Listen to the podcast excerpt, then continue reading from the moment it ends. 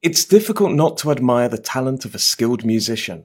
Whether it be a pianist, flautist, or cellist, these individuals have shown dedication and passion over a long period of time to reach the highest levels of performance. But they say it's never too late to learn. So, what are the benefits for both children and adults in learning a musical instrument? Learning to play a musical instrument when growing up can improve hearing in adulthood. According to a study by Dr. Nina Kraus, professor of neurobiology at Northwestern University in Illinois, US, children who played musical instruments were better at recognizing different frequencies.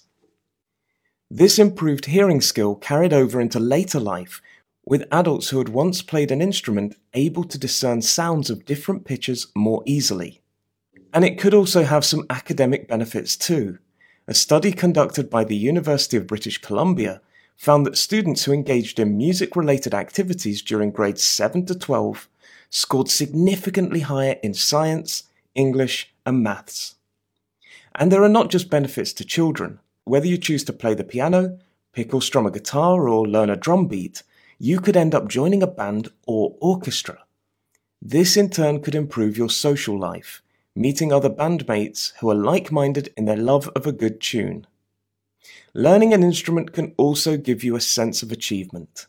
Nailing that perfect chord is one way, but what if you got together with a bunch of friends and entered into a battle of the bands and won?